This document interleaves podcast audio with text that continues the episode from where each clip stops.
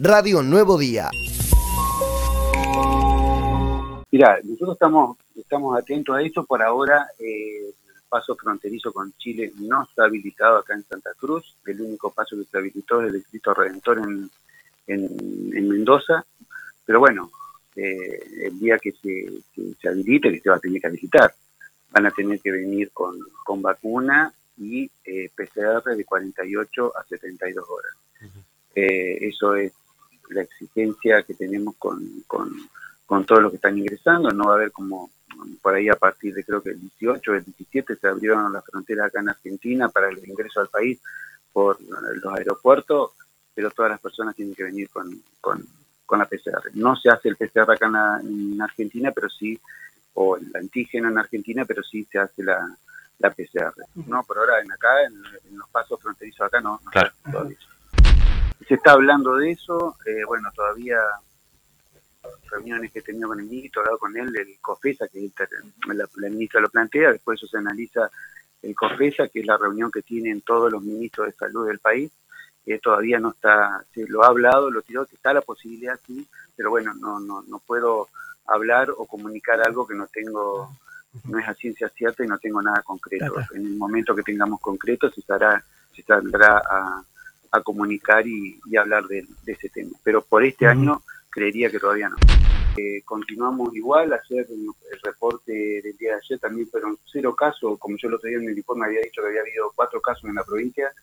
ayer tuvimos cero casos en la provincia de Santa Cruz y con respecto a lo que dijiste también sigue todavía internado uno en, terapia de COVID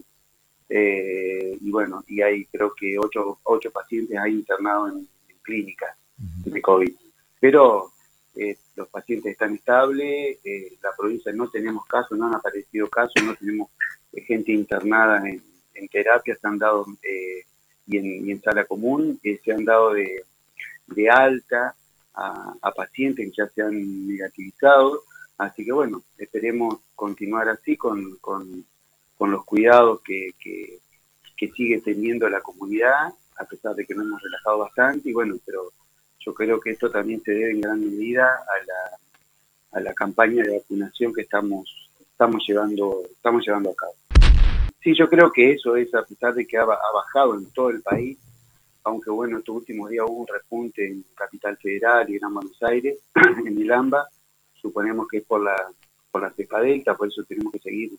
eh, teniendo cuidado, lo mismo que sucedió en Córdoba y sucedió en, Mendoza, eh, pero bueno, tenemos que seguir con, los cuidados, por eso en los, en los protocolos que estamos realizando, los nuevos protocolos para la, la, hidrocarburo, minería, represa, también estamos teniendo que a la gente que viene a trabajar de otro lado, estamos exigiendo, si no están vacunados, que vengan con la, con la PCR y para salir de los, de los, de los yacimientos, le vamos a exigir también que tengan una, una PCR negativa para que no, si sufrieron contagio adentro, no, no lo traigan a, nuestras comunidades, ¿no es cierto? En la provincia o en distintas partes, partes del país y las empresas están totalmente de acuerdo con eso porque no quieren eh, llegar a, ser culpables de algún poco que se produzca. Radio Nuevo Día, estamos donde vos estás.